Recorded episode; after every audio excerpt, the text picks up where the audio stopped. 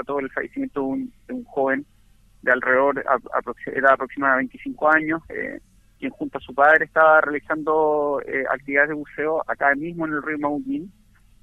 Eh, las causas y las circunstancias van a ser investigadas tanto por la Policía de Investigaciones, eh, así como también para efectos de la actividad de buceo mismo, porque estamos aquí ante una eventual también actividad de buceo extractivo que pudiese ser. Se va a llevar también a cabo una investigación sumaria de índole marítimo a través de un fiscal marítimo.